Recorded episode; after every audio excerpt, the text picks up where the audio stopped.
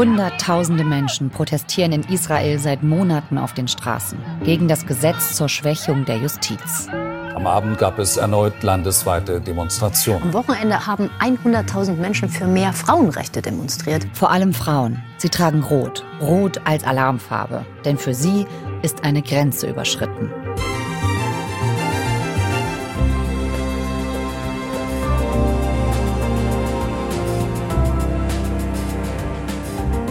Welche Freiheiten sind in Gefahr? Was hat Gewaltenteilung mit Gleichberechtigung zu tun? Und was sagt die Einschränkung von Frauenrechten über den Stand der Demokratie in einem Land aus? Julio Segador hat die israelischen Frauen bei ihren Protesten begleitet. Er ist Korrespondent in Tel Aviv für die ARD.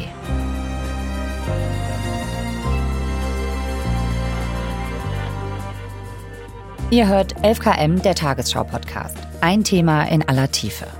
Mein Name ist Viktoria Kopmann. Heute ist Donnerstag, der 28. September.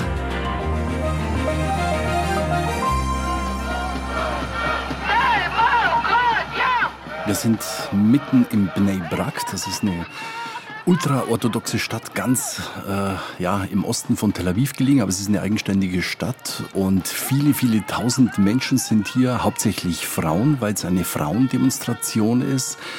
Und die sind hier nach Bnei Brak gegangen, um für mehr Frauenrechte zu demonstrieren. Das war auch für mich ein ziemlich denkwürdiger Termin, den man auch als Korrespondent wirklich nicht alle Tage hat.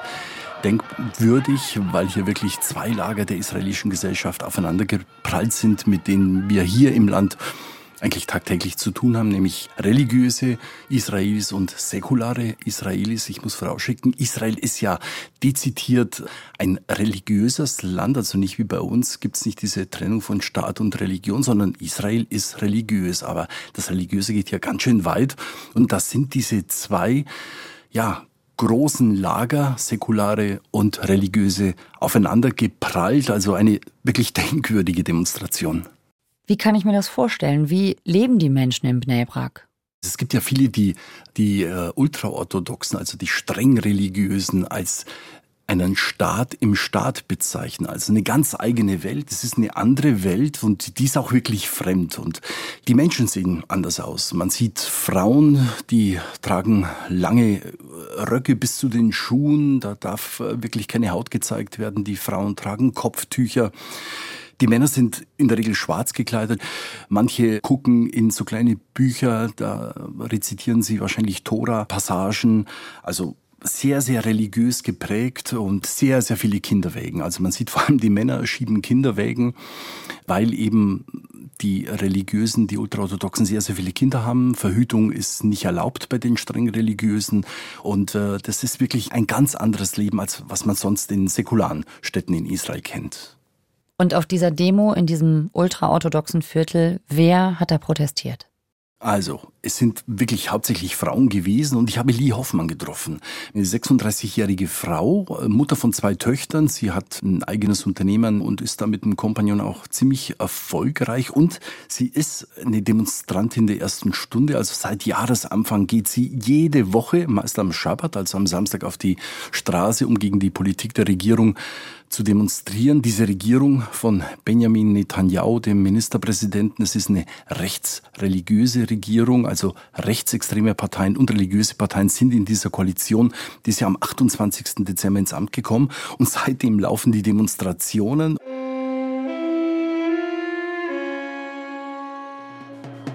Und äh, ich habe sie ja dann gefragt, ja, wieso macht ihr diese Demonstration genau in Bnei Brak? Was soll das bringen, dass ihr dort in diesen Stadtteil geht? בעצם החרדים לא פוגשים אותנו ביום-יום.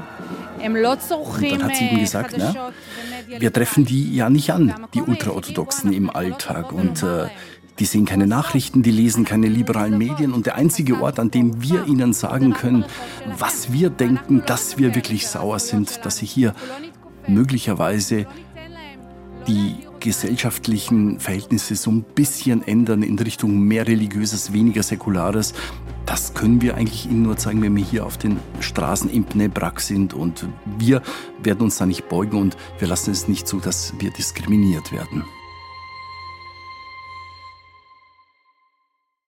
Und was ist das genau, was sie da befürchtet an gesellschaftlichen Veränderungen? Was ist das, wogegen sie kämpft?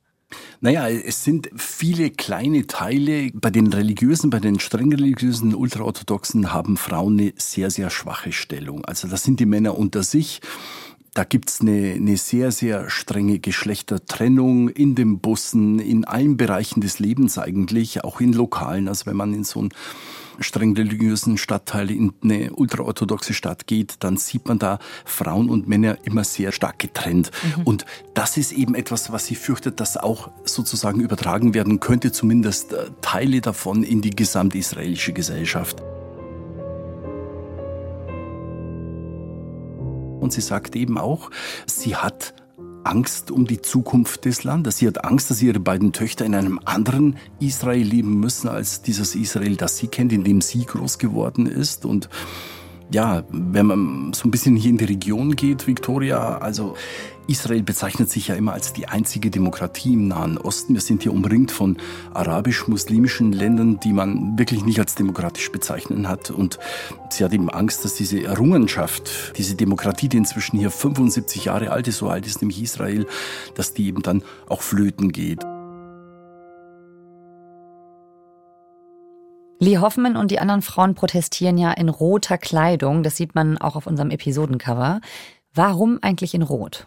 Also Rot kam eigentlich daher, weil schon vor drei Jahren eine Frauenrechtsgruppe aktiv geworden ist. Das hatte aber noch gar nichts jetzt mit diesen Demonstrationen zu tun. Die Frauengruppe Bonot Alternative, also Frauen bilden eine Ausnahme übersetzt, die hat damals gegen Gewalt gegen Frauen ganz allgemein demonstriert, weil es auch hier wie in vielen anderen Ländern viele, viele Fälle von häuslicher Gewalt gegen Frauen gibt, mhm. von Frauenmorden. Und äh, die sind damals eben mit roten T-Shirts auf die Straße gegangen, damals noch relativ wenige Frauen äh, und haben da demonstriert. Und diese roten T-Shirts sind jetzt übernommen worden und äh, Lee Hoffmann ist natürlich auch rot gekleidet gewesen, wie viele andere, die trugen Plakate, wo es immer ein Satz auch da stand, wir Frauen lassen uns nicht ausradieren. Das fand ich auch so sehr, sehr beeindruckend. Und da waren dann in diesen Demonstrationen, wo Rot auch vorherrschte, da waren dann auch, und das hat weltweit auch für Schlagzeilen gesorgt. Die Frauen, die waren gekleidet wie bei der Netflix-Serie Handsmaid Tale, also die, diese Mägde, die in dieser Serie sind. Und die haben dann mit ihren roten Kleidern und den weißen Hauben doch an diese Proteste in der Serie erinnert, die ja vom Leben in einer religiös-fundamentalistischen Militärdiktatur erzählt.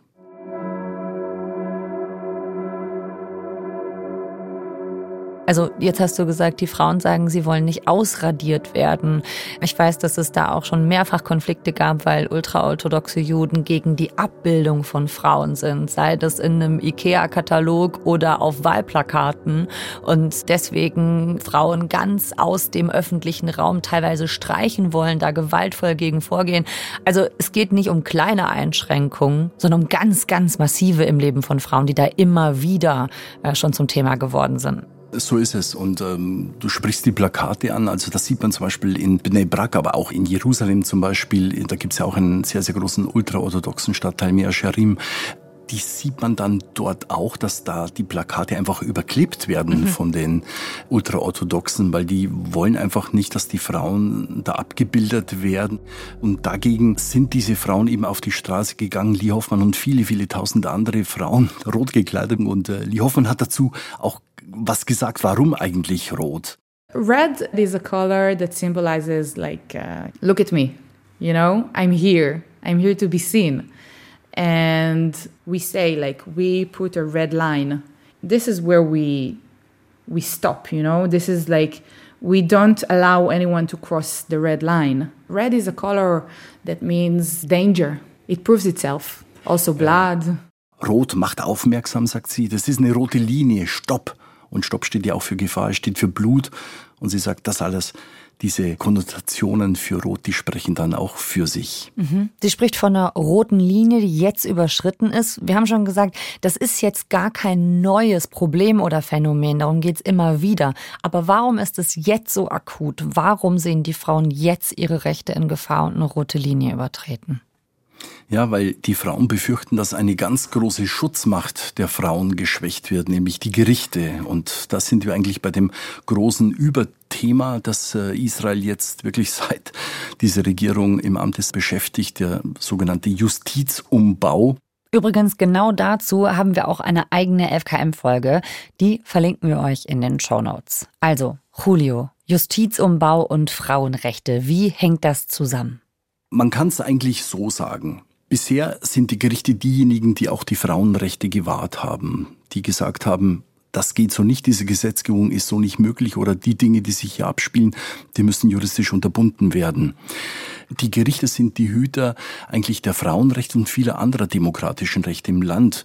Und das hängt damit zusammen, dass es nicht wie bei uns in Deutschland jetzt ähm, ein Grundgesetz gibt, eine Verfassung, an die sich alle halten. Es hat hier in Israel nie eine Verfassung gegeben. Es gibt bestimmte Grundgesetze, die dann sowas ähnliches wie Verfassungsrang haben aber die können auch immer wieder geändert werden. Und da ist es sozusagen Aufgabe der Gerichte, hier dafür zu sorgen, dass diese Rechte, in dem Fall die Frauenrechte, auch gewahrt bleiben. Und die Justizreform, wie sie auch genannt wird, oder der Justizumbau, der hat zufolge, dass eben die Justiz geschwächt werden soll, dass die Regierung und das Parlament mehr Rechte bekommen sollen. Und da befürchten eben die Frauen, okay, wenn das so ist, dann kann das wirklich an die Frauenrechte gehen und ja. Es hat verschiedene Beispiele gegeben, wo die Gerichte in der Vergangenheit wirklich für die Frauen entschieden haben, also über Geschlechtertrennung im Bussen oder Geschlechtertrennung an Stränden. Da haben die Gerichte immer für die Frauen entschieden und da ist die große Angst da, dass jetzt durch diesen Justizumbau das nicht mehr so ist.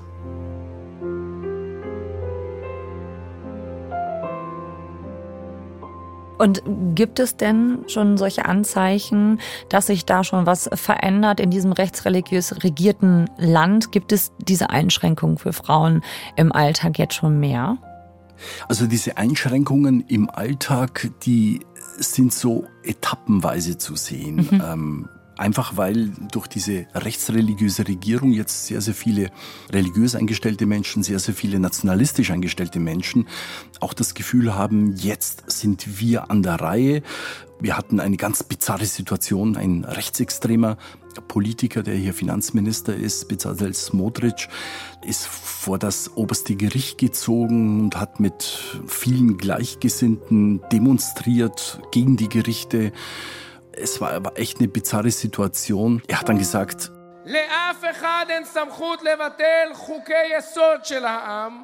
Niemand ist berechtigt, die Stimme des Volkes zum Schweigen zu bringen. Niemand darf eure Stimme zum Schweigen bringen. Ihr habt rechts gewählt und ihr habt rechts erhalten.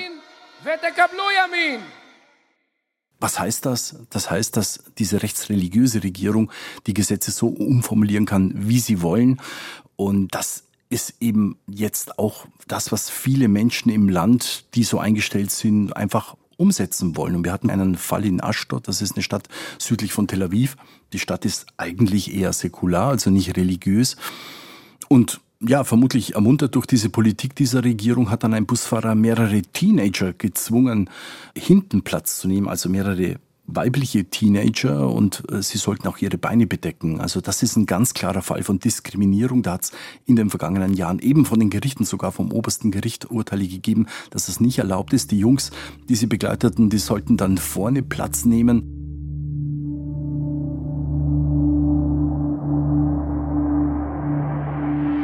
Und äh, bei einer der letzten Demonstrationen, die es hier gab, an einem Samstag in Tel Aviv, wieder vor mehr als 100.000 Menschen, die hier wirklich jeden Samstag gleich bei uns hier im Studio um Seck sich versammeln. Da hat dann auch Galit Alush Reuven gesprochen. Das ist die Mutter eines der Mädchen, die da so diskriminiert wurden in dem Bus in Aschdod und sie hat diesen Vorfall beschrieben und sie hat auch klar gemacht, dass das eigentlich eine ganz direkte Folge dieses Justizumbaus ist, der da geplant ist. שנאת נשים, חושך, גזענות, כפייה, הכל מתפרץ בחסות ההפיכה המשטרית שנותנת דרור לכוחות אפלים ומסוכנים. Für sie steht der Vorfall eigentlich symbolisch auch für die Einschränkungen der Frauen im öffentlichen Raum. Und das ist leider kein Einzelfall. Also es gibt solche Tendenzen schon, dass hier ja manches vorweggenommen wird, vermutlich ermuntert durch die Regierung. Aber es ist ja eben so, dass das, wie du schon gesagt hast, ein Schritt ist, nur ein weiterer, ne? Absolut, Victoria. Und es hat ja auch einen großen Aufschrei im Land gegeben. Ja. Also alle, die in Israel waren, die Tel Aviv kennen, das ist eine hippe Stadt, das ist eine moderne Stadt. Und die Menschen hier, die sind schockiert, dass solche Dinge nur 30 Kilometer weiter südlich passieren.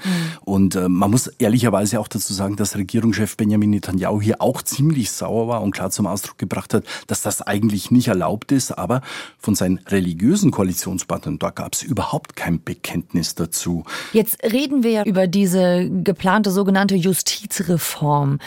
Wie steht's denn jetzt eigentlich darum? Ist die überhaupt noch aufzuhalten? Ja, das ist die große Frage, ob die aufzuhalten ist. Äh, Israel ist unglaublich polarisiert. Also die Justizreform hat es nochmal gezeigt, dieser geplante Umbau des Gerichtswesens. Viele Menschen sind dafür, aber mein Eindruck ist, dass noch mehr Menschen dagegen sind. Und interessanterweise, oder man könnte auch zynisch sagen, witzigerweise, muss jetzt das oberste Gericht in einigen Fällen darüber entscheiden, ob es rechtens ist, dass ihm selbst die Rechte genommen werden. Also das Gericht muss über seine eigene Entmachtung urteilen. Und das ist, glaube ich, echt ein einmaliger Vorgang.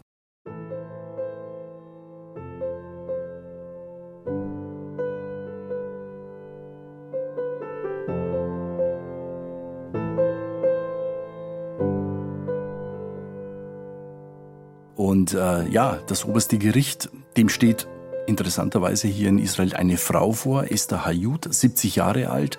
Sie ist die Präsidentin des Gerichtshofes und sie hat eigentlich schon von Anfang an klar gemacht, dass äh, der Justizminister auf einem Holzweg ist. Justizminister Levin hat diese Reform angestoßen am Jahresanfang. Sie hat ihm sehr, sehr deutlich gesagt, dass das eigentlich so nicht geht. תוכניתו של שר המשפטים החדש איננה תוכנית לתיקון מערכת המשפט, היא תוכנית לריסוקה. Und sie meinte, der Plan des neuen Ministers wird das Justizsystem nicht korrigieren, sondern zerschmettern. Und äh, sie hat von einer tödlichen Wunde gesprochen für die Unabhängigkeit der Richter und äh, dass damit die Handlungsfähigkeit auch eingeschränkt ist. Das hat sie dem Justizminister ins Gesicht gesagt. Also eine ganz klare Haltung der obersten Richterin, auch ungewöhnlich, dass man so deutliche Worte findet.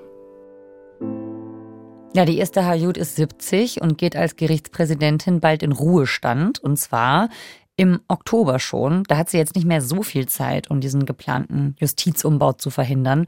Und das oberste Gericht soll jetzt in den kommenden Tagen entscheiden. Was kann sie in ihrer Position als oberste Richterin denn jetzt noch erreichen? Nun, das ist die große Frage. Also wir hatten jetzt eine Anhörung, da ging es um einen Teil dieses Justizumbaus, um die sogenannte Angemessenheitsklausel, die war im Juli mit der Mehrheit der rechtsreligiösen Parteien in der Knesset, im Parlament hier aufgehoben worden. Dadurch wurde dann den obersten Richtern die Möglichkeit genommen, Entscheidungen und Gesetze als unangemessen einzustufen und sie als ungültig zu erklären. Und da hat jetzt die Knesset, das Parlament gesagt, nee, wir wollen diese Klausel jetzt streichen. Und das ist die große Frage. Jetzt muss das Gericht nämlich selber entscheiden, ob es verfassungsgemäß ist, dass diese Klausel gestrichen wird. Es ist eigentlich ein wirklich absurder Vorgang, der sich hier abspielt, aber keiner weiß, wie es ausgehen wird. Möglicherweise wird das Gericht dann auch sagen, das war nicht verfassungsgemäß und dann, ja, dann weiß keiner, wie es weitergeht.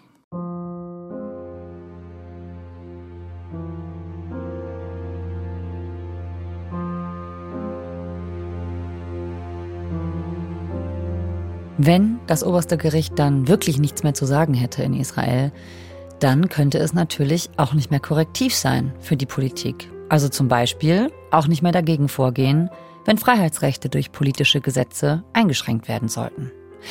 Wie sehen die israelischen Frauen das, die für ihre Rechte da seit Monaten auf der Straße demonstrieren?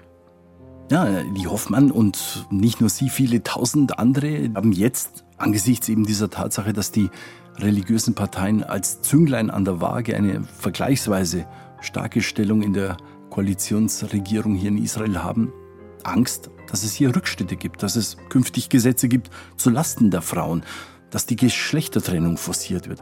Man sieht, das ist nicht nur eine theoretische Möglichkeit, gegen die hier mobil gemacht wird, sondern es gibt wirklich hier Vorstöße von religiösen Politikern, von rechtsnationalen Politikern, hier wirklich die gesellschaftliche Ordnung ein Stück weit zu verändern. Ja, und das wäre ja neu, ne? Denn ja, wir haben gesagt, Israel ist kein säkularer oder laizistischer Staat, also keiner, in dem äh, festgeschrieben ist, dass äh, Religion und Staat getrennt sind. Klar, Israel hat als Ausgangspunkt, dass es ein jüdischer Staat ist, sich so versteht, aber es ist eben auch ein moderner Staat mit vielen modernen Menschen und säkularen Jüdinnen und Juden.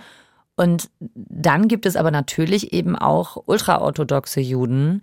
Kannst du uns das mal so ein bisschen einordnen, wie viele da so zugehören und wie sich das entwickelt hat in den letzten Jahren? Also wir haben derzeit einen Anteil von, ja, ich würde mal sagen, so zwischen 13 und 14 Prozent von streng religiösen, aber die sind sehr, sehr gebärfreudig, eben weil Verhütung verboten ist. Das heißt, man kann im Grunde hochrechnen, dass in 30 Jahren etwa der Anteil bei ja, 30 Prozent liegen wird. Also das könnte natürlich auch mit der entsprechenden politischen Vertretung dann auch die Gesellschaftsverhältnisse im Land völlig umkrempeln. Was bedeutet das? Wohin führt diese Entwicklung? Ja, das ist hier wirklich die große Frage. Diese Entwicklung könnte dazu führen, dass dieses Land wirklich in einigen Jahrzehnten komplett anders aussieht. Ich werde äh, als Reporter in Interviews mit äh, Radiowellen der ARD immer wieder gefragt, ja, wird jetzt Israel ein Gottesstaat, mhm. was ich immer ziemlich heftig finde, weil wir äh, konnotieren das Wort Gottesstaat eigentlich eher mit dem Iran. Aber mhm. diese Bedenken gibt es und diese Bedenken gibt es auch hier im Land. Und äh, das ist eben insofern verwunderlich, weil das natürlich nicht immer so war. Ja. Eigentlich war Israel gerade was Frauenrechte anbelangt, historisch gesehen ein sehr, sehr fortschrittliches Land. Wir hatten jetzt im Mai das Jubiläum. Israel wurde 75 Jahre alt, mhm. also ein relativ junges Land.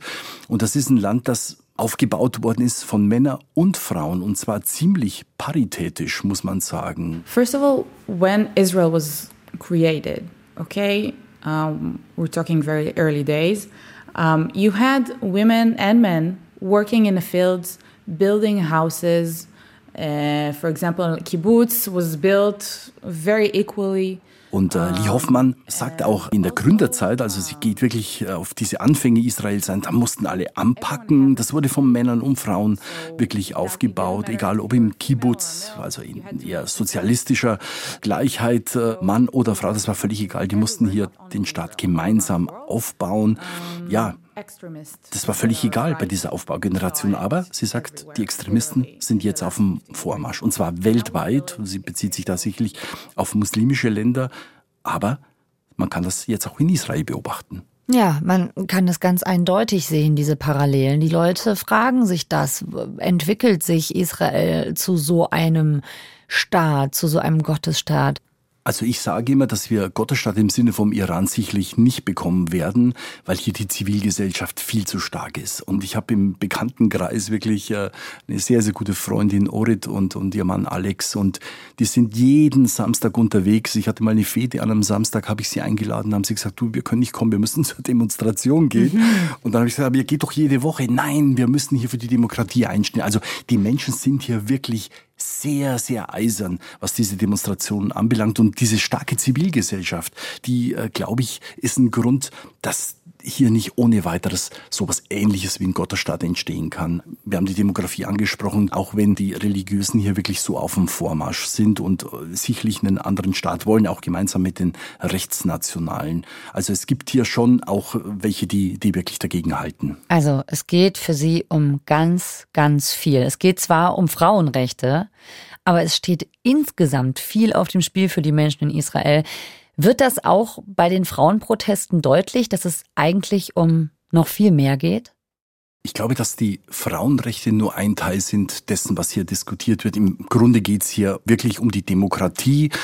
Und äh, wenn es um die Gewaltenteilung geht, dann geht es auch um einen der wirklich wichtigsten Grundsätze eigentlich in der Demokratie. Mhm um Gleichheit. Und ich glaube, das ist das, was die Menschen auf die Straße bringt. Es geht um Gleichheit, es geht um ein ganz, ganz wichtiges Element der Demokratie, nicht zuletzt seit der französischen Revolution. Und äh, viele sagen mir dann auch viele Frauen, wenn die Frauenrechte eingeschränkt werden, ist das nur der Anfang. Das ist im Grunde der Anfang vom Ende der Demokratie in Israel. Und wenn wir vielleicht noch mal ganz kurz zurückkommen zu Lee Hoffmann. Sie hat mir gesagt, Julio, wenn diese Justizreform, wenn dieser Umbau so wirklich sie umgesetzt wird, wenn die Frauenrechte weiter eingeschränkt werden, dann wandere ich aus. Lee Hoffmann hat deutsche Vorfahren, ihre Töchter haben jetzt schon deutsche Pässe, sie hat dafür gesorgt. Also die Angst ist groß, dass Israel sich verändert und man sucht nach Lösungen. Für Lee Hoffmann würde das im Extremfall bedeuten, dass sie auswandert. Ist Lee Hoffman da jetzt ein Ausnahmefall oder hörst du das öfter, dass Leute sagen, in so einem Land würde ich gar nicht mehr leben wollen? Nein, das ist kein Einzelfall. Ich habe es wirklich schon von vielen Leuten gehört, auch im Bekanntenkreis. Leute, die jetzt schon angefangen haben, sich Konten im Ausland einzurichten, die mhm. versuchen aufgrund ihrer Vergangenheit dann auch andere Pässe zu bekommen, die deutsche Vorfahren haben oder US-Vorfahren. Mhm. Also das ist kein Einzelfall. Das ist in den Köpfen der Menschen, wenn dieses Land, wenn die Gesellschaft in Israel sich so verändert in Richtung einer eher religiösen Gesellschaft, einer eher sehr nationalen Gesellschaft, einer weniger liberalen Gesellschaft, dann ist das nicht mehr ihr Zuhause. Julio, vielen Dank dir. Ganz, ganz gerne und äh, ja, immer wieder aus Israel. Bis dahin, tschüss. Bis dahin. Am Montag gibt es die nächste Folge von 11KM. Und da fragen wir, was eigentlich mit Menschen passiert, die schlimme Gewalttaten überlebt haben, wenn sie das Trauma einholt und das normale Leben unmöglich wird. Unter Umständen gibt es dann finanzielle Unterstützung vom Staat. So steht es im Opferentschädigungsgesetz. Nur oft wird das aber abgelehnt. Warum? Die ganze Geschichte gibt's am Montag bei 11KM. Und wenn ihr uns gern hört, dann empfehlt uns weiter und lasst uns ein Abo da. Autorin dieser Folge ist Susanne Dietrich. Mitgearbeitet hat Katharina Hübel. Produktion Ursula Kirstein, Eva Erhardt, Viktor Weresch und Jürgen Kopp. Redaktionsleitung Lena Gürtler und Fumiko Lipp. 11KM ist eine Produktion von BR24 und NDR Info. Mein Name ist Viktoria Kopmann. Wir hören uns mit 11KM am Montag wieder. Und jetzt habe ich noch einen Podcast-Tipp für euch. In einer unserer ersten 11KM-Folgen, das war im Januar, da ging es um eine Sekte mitten in der katholischen Kirche. Dafür hatten wir einen Gast vom Podcast Seelenfänger im Studio. Bei Seelenfänger geht es um Sekten, religiöse Bewegungen und um esoterische Gemeinschaften.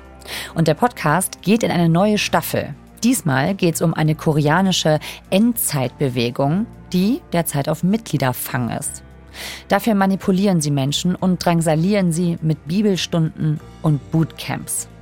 In dieser Staffel erzählt die Aussteigerin Sophie, wie sie wegen der Sekte beinahe ihre Familie und ihre Gesundheit aufs Spiel gesetzt hat. Die neue Staffel von Seelenfänger findet ihr ab sofort in der ARD Audiothek.